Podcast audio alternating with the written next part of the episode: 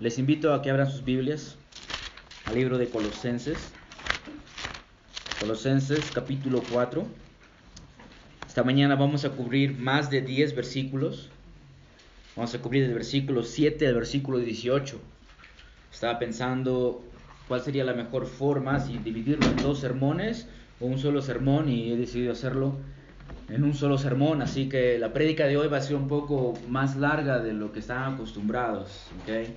Si les da sueño, por favor, vayan a lavarse la cara.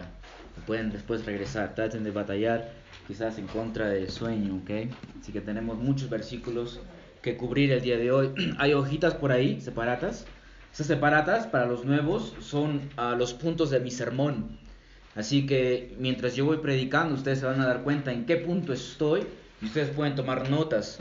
Los miércoles nosotros tenemos estudios bíblicos y se les anima a que traigan estos pedazos de papeles con sus notas para poder compartir el día miércoles acerca de, de lo que hemos visto, de lo que hemos aprendido. Se pregunta, hermanos, ¿hay algo que les llamó la atención, algo que aprendieron, algo que les trajo convicción? Y si tienen sus pedazos de hoja, les puede ayudar a poder compartir y así nos enseñamos y nos exhortamos los unos a los otros, ¿ok?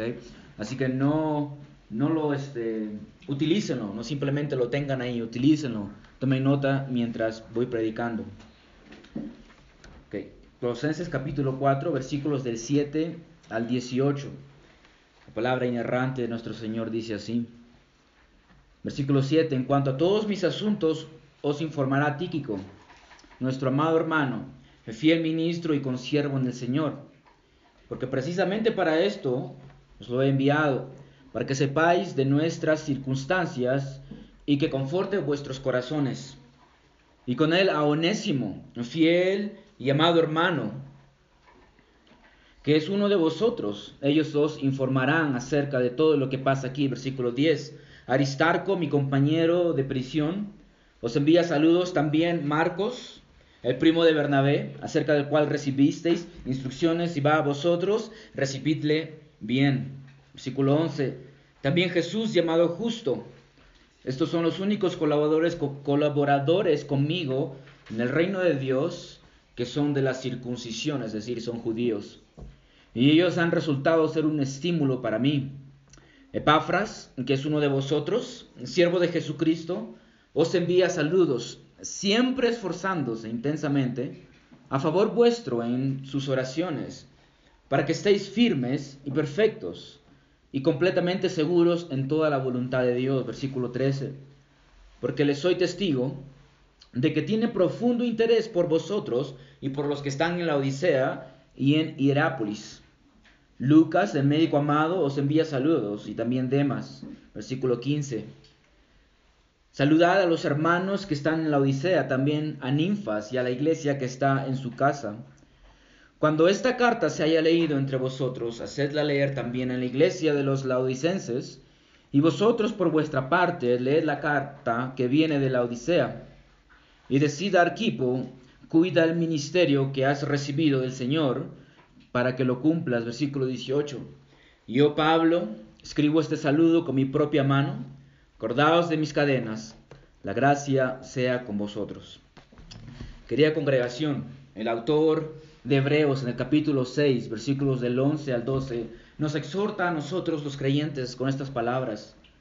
Pero deseamos que cada uno de vosotros muestre la misma solicitud hasta el fin, para alcanzar la plena seguridad de la esperanza, a fin de que no seáis perezosos, sino imitadores de los que mediante la fe y la paciencia heredaron las promesas. Luego en el capítulo 11 del mismo libro en Hebreos, el autor nos da una lista de muchos héroes del Antiguo Testamento. Él menciona a personas como Enoch, personas como Abel, Abraham, Moisés.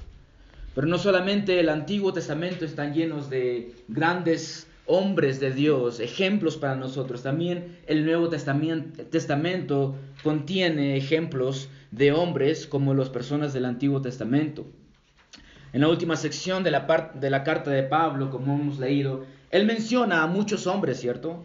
Hombres que son simplemente hombres, ordinarios, comunes y corrientes. Algunos hicieron más, otros hicieron menos, sin embargo, todos ellos son dignos de ser imitados.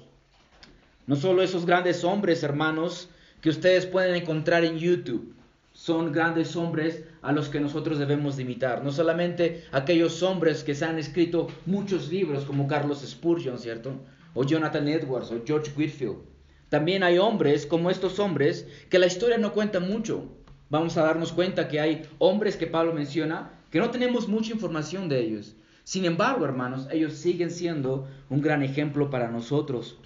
Así que quiero que veamos a estos hombres y quiero que los veamos como grandes ejemplos para nosotros, hombres a quienes nosotros debemos de imitar.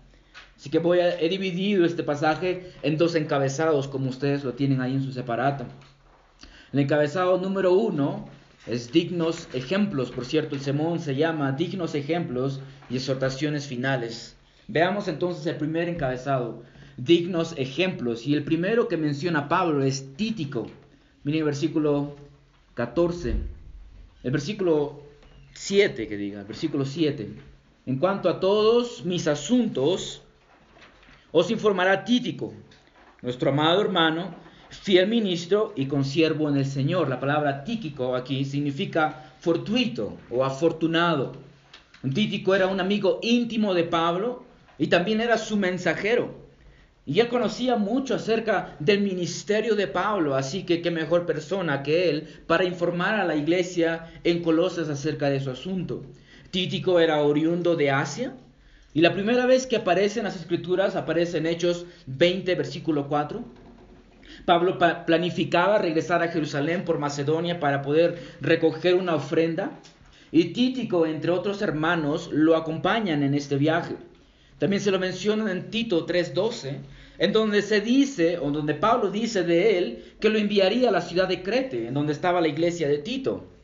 Se vuelve a mencionar a este hombre en 2 Timoteo 4:12, y Pablo dice que lo va a enviar a Éfeso. Podemos ver entonces que Títico era un hermano muy útil para Pablo, era su mensajero. Y según John MacArthur, el viaje que él haría desde Roma, porque él lleva la carta de Roma hasta Colosenses, el viaje que él haría, hermanos, sería un viaje muy difícil. Escuchen esto. Títico debía atravesar gran parte de Italia a pie. Gracias a Dios tenemos combis y aviones y autos en este tiempo. Dice, luego navegar a través del mar Adriático. Después de cruzar Grecia a pie, Debía zarpar por el mar Egeo hasta la costa de Asia Menor. Después de esto, aún esperaba una jornada de más de 160 kilómetros a pie para llegar a Colosas. Qué gran hermano, ¿cierto? Qué gran mensajero este hombre. Te sacrificarías como este hombre para el servicio del Señor. Eres digno de confianza. Títico era digno de confianza. Pablo le entregaba sus cartas y él tenía que entregarlas a las iglesias. ¿Puede la iglesia confiar en ti de esta forma? Títico era útil para el Señor siendo un cartero, siendo un mensajero, hermanos. De entrada podemos aprender algo aquí. Todos, hermanos, todos aquí son útiles para el reino del Señor. Todos aquí son importantes. Todos aquí tienen un servicio que ofrecer a Dios. A todos se les ha dado dones para el bien común de la iglesia. Y si aún no has descubierto estos dones, tú aún puedes ser útil para la iglesia. Inclusive un cartero, como Títico, fue utilizado. Y también se dice que Títico, lo más probable es que llevó la carta a los Efesios y también la carta a Filemón. Así que todos aquí pueden ser utilizados de diferentes maneras. Estás buscando oportunidades de ser usado. O más bien eres de aquellos que prefiere no decir, yo me ofrezco, pastor. Escuchen las descripciones que Pablo da acerca de Títico o Tíquico. Amado hermano, fiel ministro, consiervo. Amado hermano, Pablo veía a este hombre como su hermano, como parte de su familia. Y era amado no solamente por Pablo, sino por todo el equipo de Pablo. También se llama, le llama fiel ministro. Y vaya que era fiel, ¿cierto? Porque tenía que llevar las cartas hasta estos lugares. No solo Títico ministraba a Pablo, sino también a todas las iglesias llevando estas cartas. Lo llama consiervo, lo cual significa un compañero de servicio, uno que sirve al mismo amo con otro. Es decir, que Pablo ve a Títico como un esclavo que trabaja al lado de él para servir al mismo Señor. dirían lo mismo de ti, que eres un amado hermano, que eres un siervo del Señor, que eres un fiel ministro, dirían esto de ti. Y como si fuera poco, Pablo menciona más cosas sobre él. Miren el versículo 8. Porque precisamente para esto os he enviado, para que sepáis de nuestras circunstancias y que conforte nuestros vuestros corazones, que conforte vuestros corazones, hermanos. Una persona no conforta un corazón de una manera dura, ¿cierto? Con palabras fuertes. No, uno lo hace con ternura, apaciblemente, con mucha paciencia. Esto me hace recordar a lo que Pablo dice en Colosenses 3:12, donde él exhorta a la iglesia a revestirse de tierna compasión, bondad, humildad, mansedumbre y paciencia. Lo más probable es que Tíquico esté vestido de estas grandes cosas para poder confortar los corazones de los hermanos en Colosas. Y recuerden, Tíquico no era miembro en Colosas, él era parte del ministerio de Pablo. Y él viene a la iglesia en Colosas a confortar los corazones de una iglesia donde él no es miembro. La siguiente persona que Pablo menciona es Onésimo, versículo 9. Y con él Onésimo, fiel y amado hermano, que es uno de vosotros, ellos os informarán acerca de todo lo que pasa aquí. Onésimo también conoce la situación de Pablo al igual que Títico, y él podría informar lo que Pablo está pasando. Esto pone Onésimo, hermanos míos, al mismo nivel que Títico, Tíquico. Están juntos, al mismo nivel. Pero no solo eso, también lo considera fiel y amado hermano. Porque esto, nos, porque esto debe sorprendernos. Porque ¿quién era Onésimo, hermanos? ¿Qué hemos aprendido de él en nuestro primer sermón? Onésimo era esclavo y huyó probablemente robando a su amo Filemón, quien era miembro en la iglesia de Colosas. Y ahora ese Onésimo está al mismo nivel que Tíquico. Fiel hermano, amado hermano, fiel ministro. Él os informará. Ahora, Tíquico, uh, Onésimo, disculpen, es informante de Pablo y es un amado hermano. Se dan cuenta de la gracia transformadora de Dios. Fue la gracia de Dios el que transformó a este esclavo. Es la gracia de Dios que transforma, hermanos, a hombres rebeldes en hijos sumisos, a hombres llenos de pecado, a hombres llenos del Espíritu Santo, de ladrones a hombres fieles y amados, dignos de confianza. Esto me hace recordar a 2 Corintios 5, 17. De modo que si alguno está en Cristo, nueva criatura es. Las cosas viejas pasaron, he aquí, todas son hechas nuevas. Si estás en Cristo, ya no eres identificado por lo que hacías antes o lo que eras antes. Enésimo, Onésimo fue transformado para convertirse, hermanos, en un ejemplo para su iglesia en Colosas, pero no solamente un ejemplo para esa iglesia, un ejemplo para nosotros, un esclavo, hermanos, ladrón fue transformado a un hombre fiel y amado. Y Dios puede hacer lo mismo con nosotros a través de su gracia. A partir del versículo 10, hasta el versículo 14 tenemos la sección de los saludos. Pablo en esta sección va a mencionar a tres judíos, Aristarco, Marcos y Justo, y a tres gentiles, Epafras, Lucas y Demas. Empecemos con Aristarco, que es el tercer ejemplo que Pablo nos da. Versículo 10. Aristarco, mi compañero de prisión, os envía saludos. Aristarco era judío, nativo de Tesalónica, y aparece por primera vez durante el ministerio de Pablo en Éfeso, en Éfeso, el cual duró tres años. En Hechos 19 leemos que Pablo fue acusado de causar alboroto, porque había persuadido a muchos a dejar a sus ídolos. Así que la multitud aprisiona a Aristarco porque es identificado como amigo, compañero de Pablo. También este hombre acompañó a Pablo en su viaje a Jerusalén, Hechos 24, y a su viaje a Roma, Hechos 27.4. Pablo lo llama compañero de prisión. Algunos comentaristas dicen que esto no debería de tomarse literalmente, otros dicen que sí deberían de tomarse literalmente. Sin embargo, la gran mayoría de comentaristas dicen que sí. De hecho, él era prisionero. Pero ¿cómo se había vuelto prisionero? Muchos de los comentaristas dicen que él se ofreció voluntariamente para ser prisionero con Pablo, para que así pueda servirle a Pablo, a Pablo, pueda ayudarle con todo lo que Pablo necesitaba. Si esto es así, hermanos, yo quiero ser como Aristarco. O quiero ser como él. Quiero a un hermano a mi lado como Aristarco, que es capaz de dejar su propia libertad para suplir las necesidades de su hermano. Esto es lo que Aristarco hizo. Abandonó su familia, abandonó su libertad y se metió en la cárcel para ayudar al apóstol Pablo. No es suficiente entonces, hermanos, con decir que queremos ser usados por Dios. Debemos de estar dispuestos a ser usados cuando la necesidad se presente. Muchas veces decimos, ¿cierto? Oh Señor, utilíceme, oh Señor, utilíceme. Pero el momento en que el Señor hace el llamado, no tengo tiempo ahora. No puedo hacerlo hoy. No estamos dispuestos como este hombre que dejó su propia libertad, Aristarco dejó su libertad para servir al hermano Pablo. Yo quiero imitar la fe de este hombre y quiero hermanos así a mi lado. ¿No quisieras hermanos así a tu lado? Entonces tú tienes que ser como Aristarco. El cuarto personaje que leemos es Marcos, primo de Bernabé. Versículo 10 dice también Marcos, el primo de Bernabé, acerca del cual recibisteis instrucciones, si va a vosotros, recibidle bien. Marcos, su nombre es Juan, pero es llamado Marcos.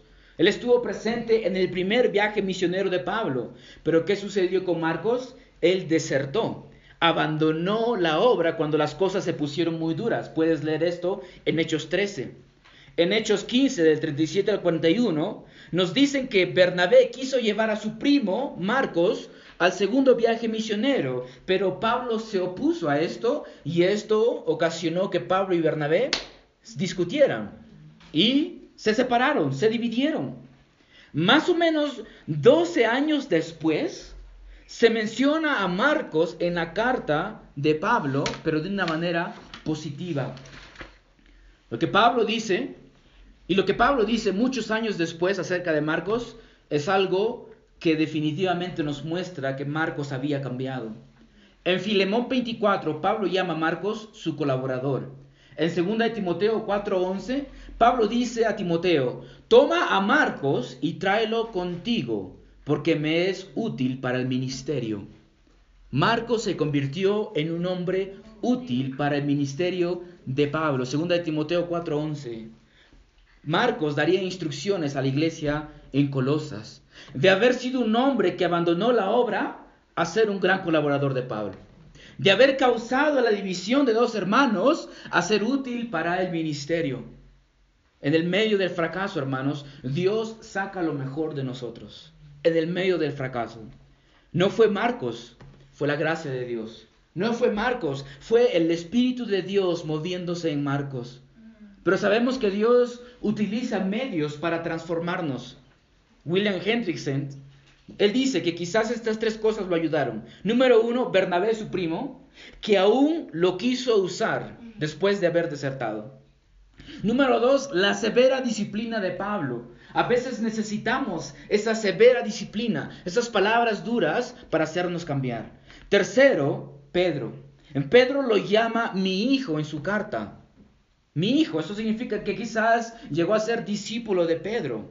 Y nosotros sabemos, hermanos, que Pedro, Pedro sabe muy bien que alguien puede ser utilizado por Dios después de haber caído en el pecado de la deslealtad y de la cobardía.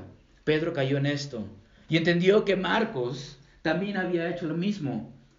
Pero Pedro estuvo ahí, quizás discipulándolo a su lado. Hermanos, necesitamos hombres como Pedro, necesitamos en el ministerio jóvenes como Marcos.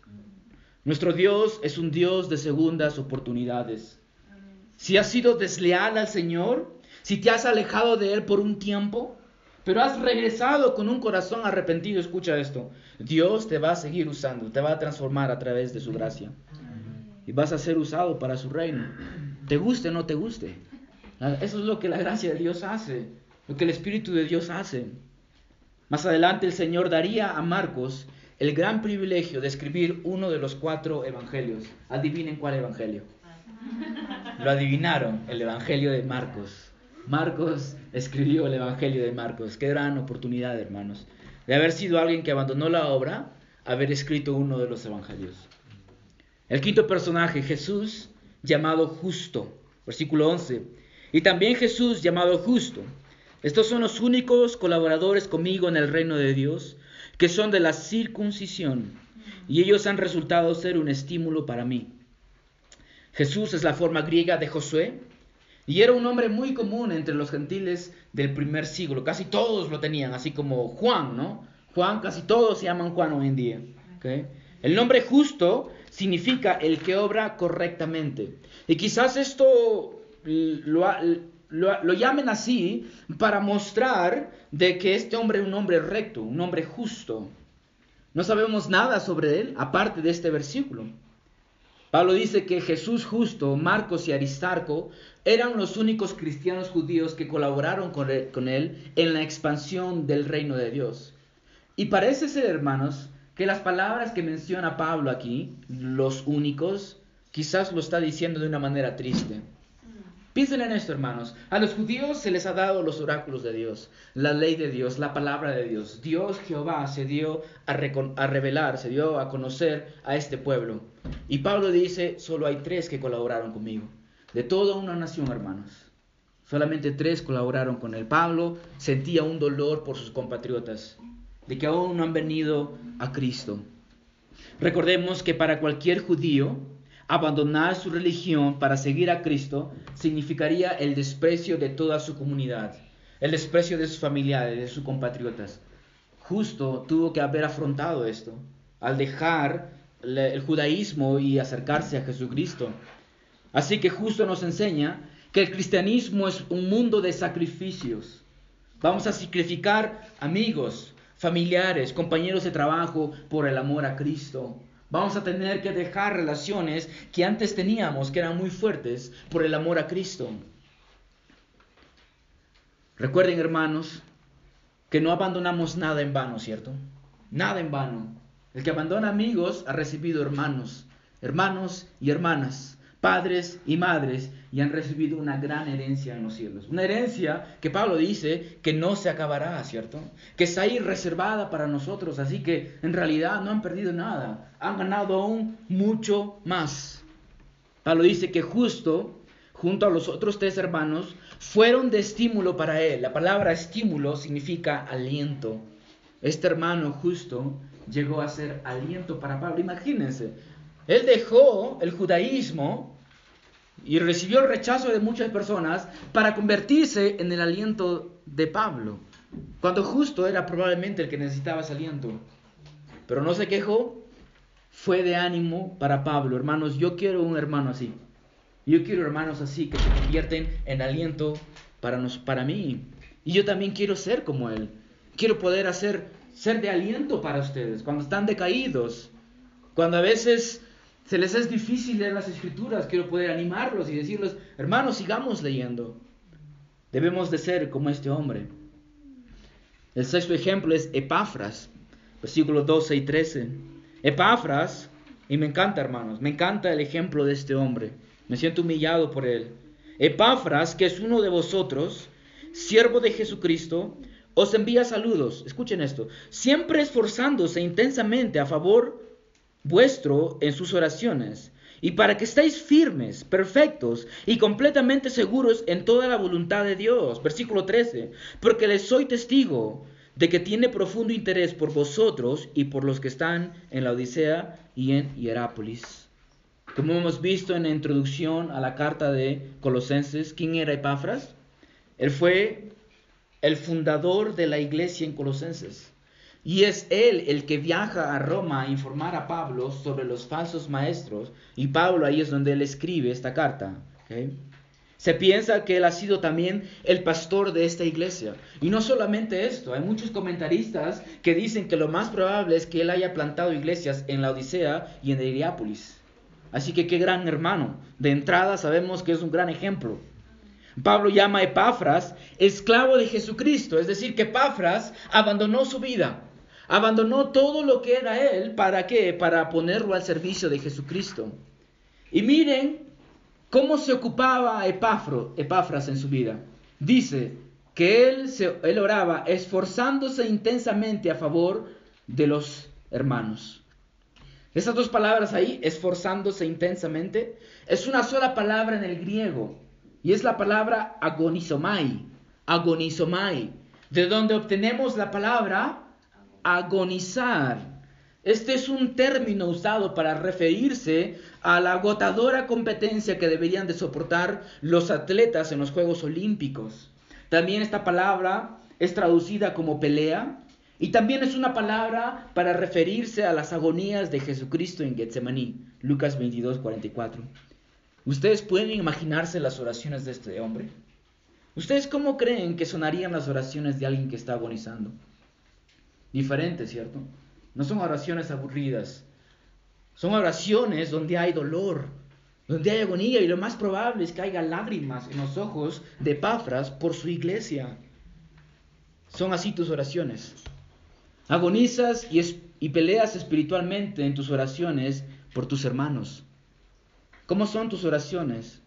¿Podrías decir que son parecidas a las de Pafras? ¿Por lo menos parecidas? La oración, hermanos, muchos, hermanos míos, es mucho más que hablar a nuestro Padre. Hay agonía en ella. Hay una pelea interna en ella. Qué gran ejemplo, ¿cierto? ¿Ustedes creen que Pafras amaba a su iglesia? Obviamente que sí, ¿cierto? Agonizaba intercediendo por ellos. Oras de esta forma por tus hermanos. Si me dices que los amas y no oras por ellos, sería muy difícil realmente creer que los amas. Escuchen lo que Pafras pedía por su iglesia, para que estéis firmes, perfectos y completamente seguros en toda la voluntad de Dios. Firmes, es decir, firmes en la fe cristiana, firmes en la doctrina, firmes en lo que se nos ha revelado, perfectos, es decir, maduros o enteramente desarrollados, completamente seguros, es decir, convencidos o plenamente satisfechos lo que Epafras deseaba era la madurez espiritual de los hermanos, que los hermanos llegaran a estar convencidos de la voluntad de Dios para su vida. Deseas que tus hermanos crezcan espiritualmente. Amén. Entonces ora por ellos. Ora por ellos. Ora para que el Señor les muestre su voluntad en sus vidas. Ora para que crezcan espiritualmente. Epafras no solo tenía interés por, la, por su iglesia, sino también por otras iglesias. Pablo dice, porque yo soy testigo de que tiene un profundo interés por vosotros y por los que están en la Odisea y en Herápolis. Estas dos ciudades, la Odisea y, Herápolis, estaban cerca, ¿ok? Entonces lo más probable, y como dicen muchos comentaristas, es que él haya plantado iglesias en estas ciudades, o quizás él simplemente conoce hermanos en estas ciudades. Así que él no solamente oraba por sus hermanos de su iglesia, oraba por hermanos de otras iglesias. Entonces, hermanos, ¿conocen ustedes amigos, hermanos de otras iglesias?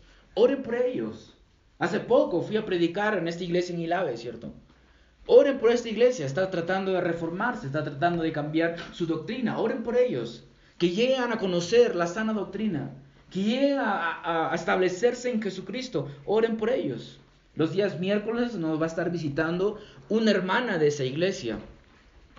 Conózcanla, establezcan una relación con ella. Los viernes también va a venir a los estudios de, las mujeres. Para que podamos establecer una relación con ellos y podamos orar por esta iglesia. Debió haber sido de gran ánimo para Pablo, hermanos, tener a Epáfras a su lado, ¿cierto? Imagínense, verlo ahí orando intensamente por sus hermanos. Hermanos, a mí me anima cuando ustedes llegan temprano a la iglesia. Les debo de confesar que a veces me he desanimado, porque ya son las 10 y los hermanos aún no llegan. Pero cuando llegan a tiempo me anima. Cuando los escucho orando me anima. Cuando los veo escuchando el sermón y tomando notas me anima. Entonces debe, debió haber sido de gran ánimo para Pablo tener a Epafras. Necesitamos seguir el ejemplo de este gran hermano. El séptimo hombre que Pablo nos menciona es Lucas, versículo 14. Lucas, el médico amado, os envía saludos y también Demas. Lucas, como dice Pablo, es un médico y escribió un evangelio. Adivinen cuál evangelio. El evangelio de Lucas. Y también él escribió Hechos. Al ser médico, esto significaba que Lucas era una persona muy culta, muy educada. No todos eran doctores, médicos en ese tiempo. También era un amigo muy cercano a Pablo. Lucas lo acompañó en muchos viajes misioneros e inclusive Lucas permaneció durante casi el resto de la vida de Pablo. Permaneció con Pablo hasta el fin. Segunda de Timoteo, el cual es la última carta que Pablo escribe, dice en el capítulo 4, versículo 11, solo Lucas está conmigo. Solo Lucas está conmigo. Lucas permaneció con Pablo hasta el final. Y esta es, segunda de Timoteo, es la última carta que Pablo escribe. Luego él muere. Luego él muere, ¿ok? Y él está en una celda fría. Y pide a, Timoteo, tráeme un abrigo porque tengo frío. Dicen muchos comentaristas que ya estaba anciano, ya estaba un poco viejito. Y Lucas, dice Pablo, es el único que se quedó conmigo. ¿Qué podemos aprender acerca de Lucas? Proverbios 17, 17 se viene a la mente. En todo tiempo ama el amigo. En todo tiempo ama el amigo. Lucas permaneció al lado de Pablo como un fiel amigo, acompañándolo y probablemente atendiéndolo cuando él estaba enfermo. Él era un doctor. Este es el tipo de amigo que eres. Si no lo eres, aspira a ser como Lucas. Aspira a llegar a ser un amigo fiel, que está en todas con, con el hermano, en las buenas y en las malas. Número dos, debido a su oficio, Lucas podría haber ganado mucho dinero podría haber llegado a tener una buena posición económica, pero ¿qué hizo? Renunció a ello. No renunció a su talento, no renunció a su educación, renunció a adquirir una buena economía. Siguió utilizando lo que conoce sobre la medicina para ayudar en el ministerio. Lucas fue llamado a ser ministerio y él prefirió ejercer eso antes que la carrera de medicina. Esto me hace recordar a una cita del gran Carlos Spurgeon. Él dice, si Dios te llama a predicar el Evangelio, no te rebajes para convertirte en rey. Voy a leer una vez más. Si Dios te llama a predicar el Evangelio, no te rebajes para convertirte en rey. Dios llamará a algunos de ustedes quizás algún día a ser pastores, a ser misioneros. ¿Estarías dispuesto a seguir el ejemplo del amado doctor? Todos aquí están llamados de alguna forma, absolutamente todos aquí. Hemos aprendido que a todos se nos ha dado dones, que todos estamos llamados al ministerio, todos tenemos un ministerio aquí. Así que sigue el gran ejemplo de Lucas y utiliza tu ministerio para la iglesia, o que diga tu, talento, tu don para el ministerio de la iglesia. el octavo ejemplo que Pablo nos da es Demas. Demas dice, también envía saludos. Ahora, Demas es un ejemplo, pero no es un ejemplo positivo, hermanos. Es un ejemplo negativo. Pablo menciona a Demas en Filimón 24 y lo llama un colaborador. En nuestro pasaje parece ser que aún él sigue siendo un colaborador en el reino de Dios. Pero años más tarde Pablo escribiría estas, estas desgarradoras palabras acerca de Demas. Segunda de Timoteo 4, del 9 al 10. Escuchen lo que dice Pablo acerca de este hermano.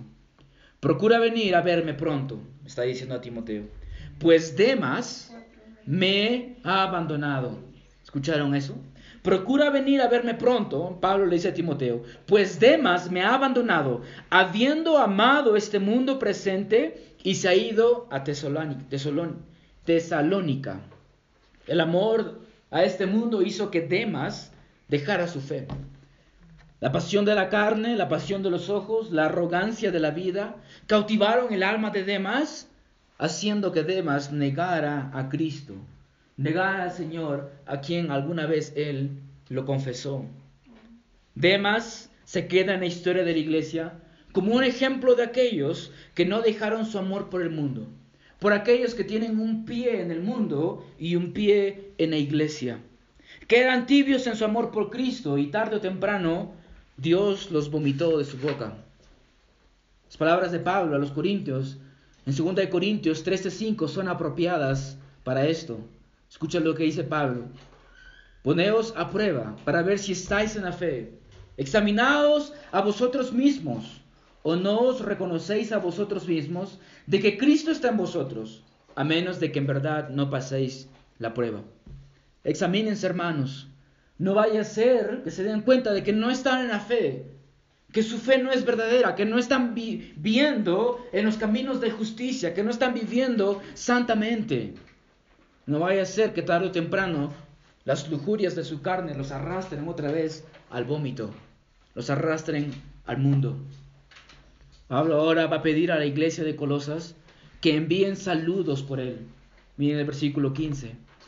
Saludad a los hermanos, que por cierto aquí empiezan las exhortaciones de Pablo. Exhortar, saludar a los hermanos que se encuentran en la Odisea. También a ninfas y a la iglesia que está en su casa. Parece ser que la razón por la que Pablo pide que los hermanos enviaran saludos a la, Odisea era para fomentar entre ellos comunión.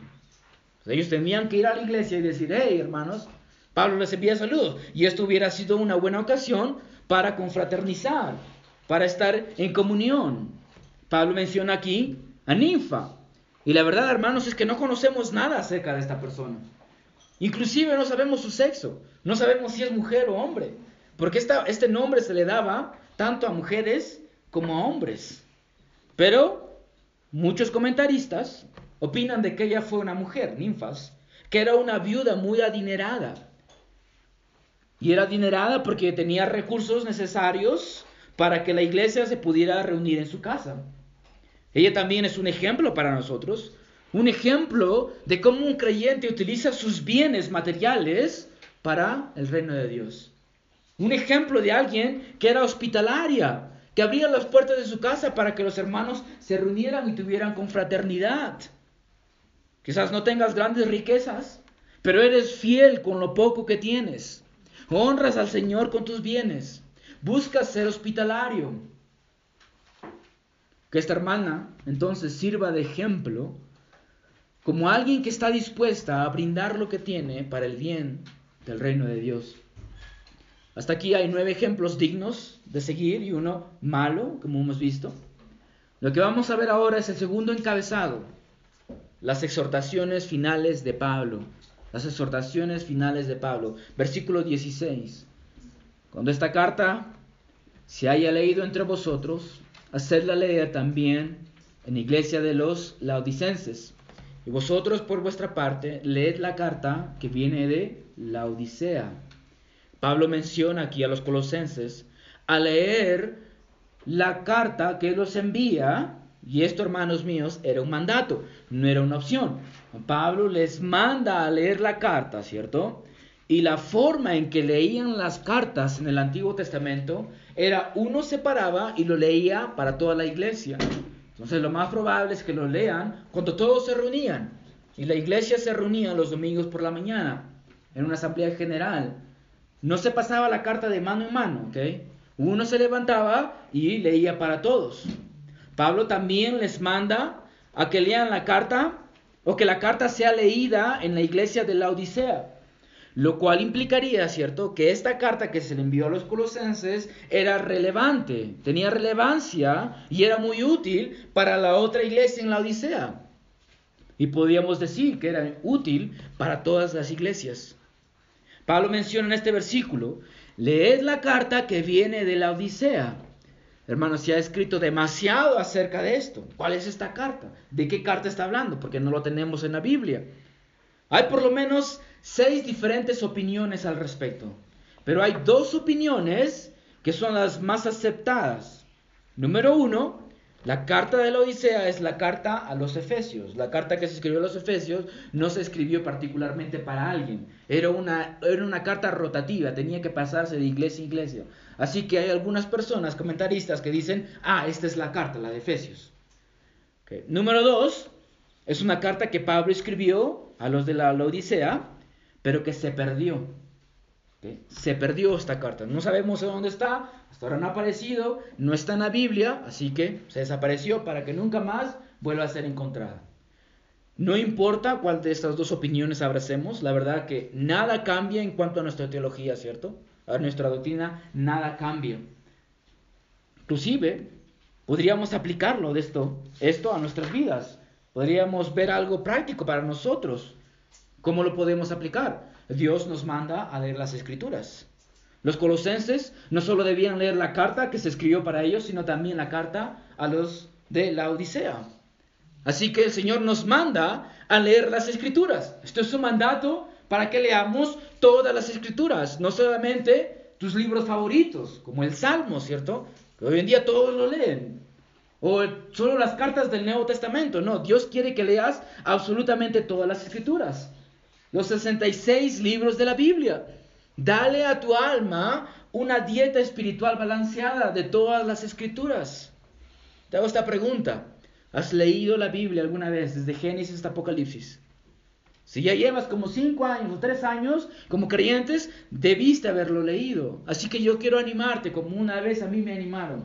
Un hermano me dijo hace muchos años, yo quiero que leas tu Biblia todos los días. Una vez al año, léela toda. Y hasta ahora no he dejado esa costumbre, hermanos. Y yo les animo a que hagan esto. O quizás pueden leer toda la Biblia en dos años. Si no te alcanza el tiempo, podrías hacer un plan de esta forma. Y vas a leer menos porciones por día, pero lo vas a terminar en dos años.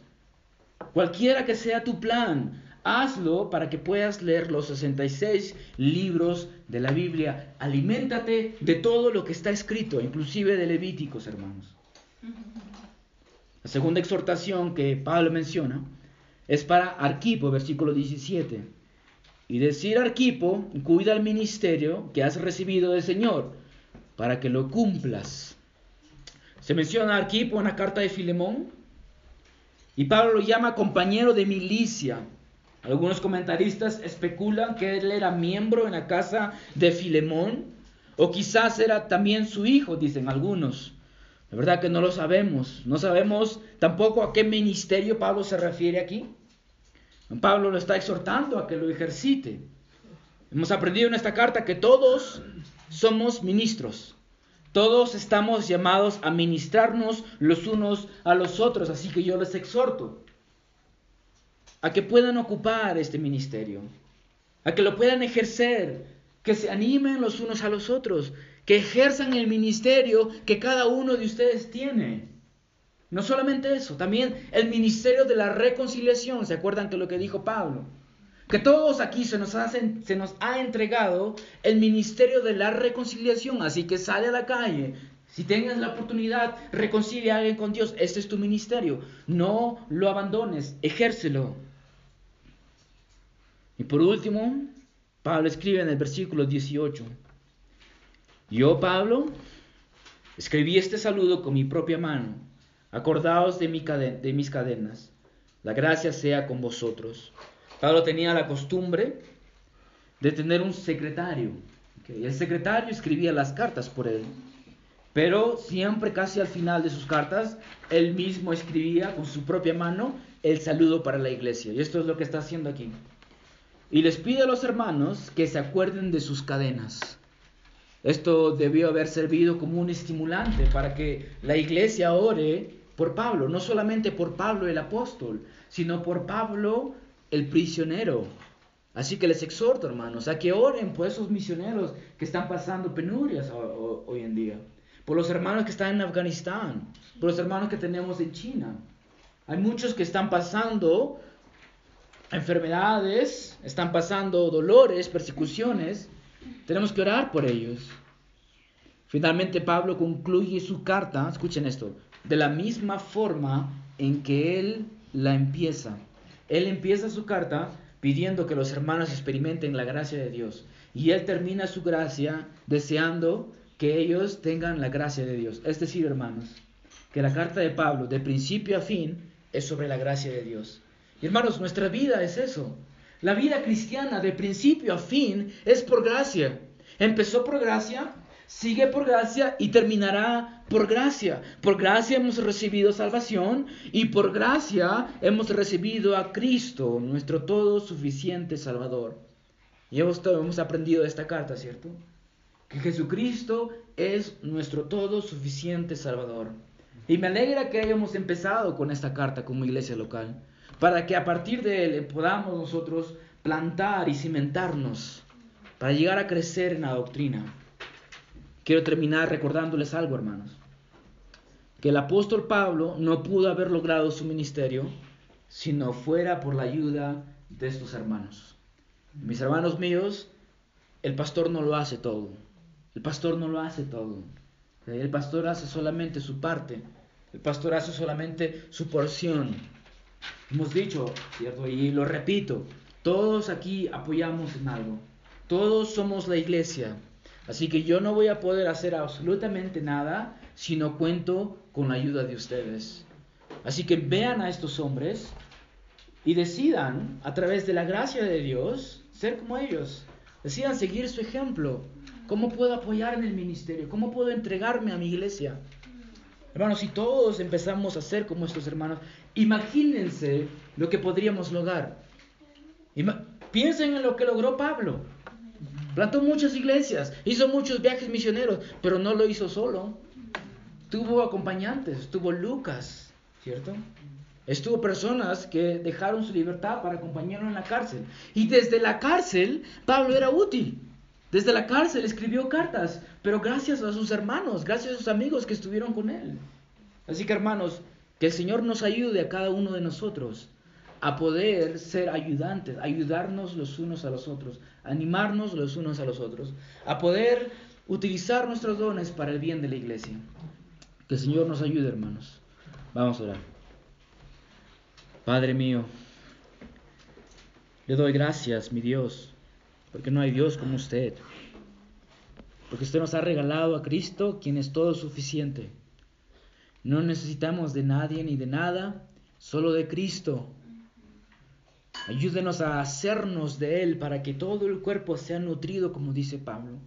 A poder ver a Cristo, en quien están escondidos todos los tesoros de la sabiduría y su conocimiento, Padre.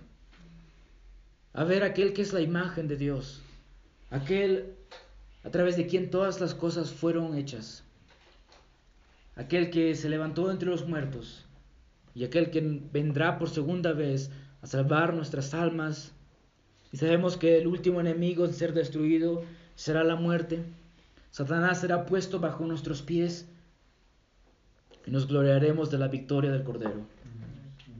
Dios mío, gracias por este libro, Colosenses, que Pablo en su prisión la escribió, pero sabemos que usted le dio ayuda, hermanos que estuvieron ahí alentándolo.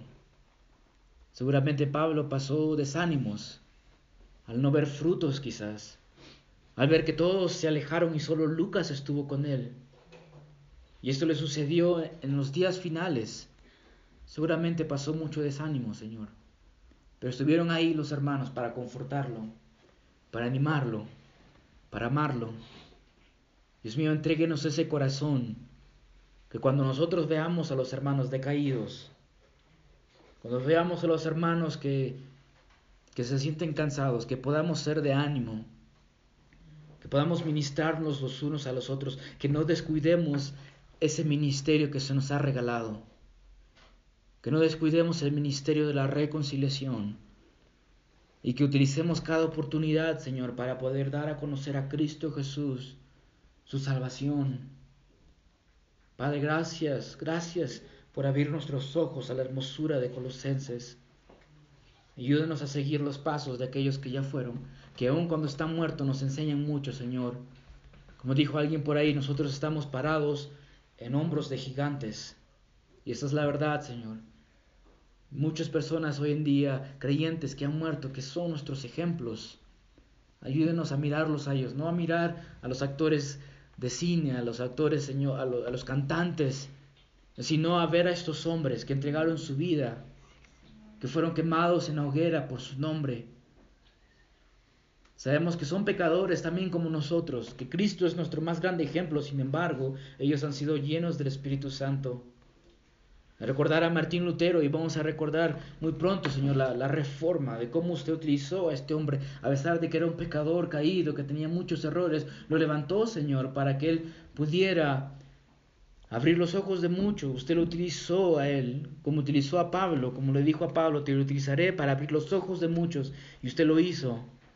Nos regaló la reforma. No podíamos leer la Biblia en nuestro propio idioma hasta que sucedió la reforma y ahora la luz se ha expandido por muchas partes de este mundo. Cristo Jesús, estás cumpliendo tu promesa de que ni las puertas del Hades prevalecerán contra, contra tu iglesia. A ti sea la gloria, el poder y la honra por todos los siglos. Amén.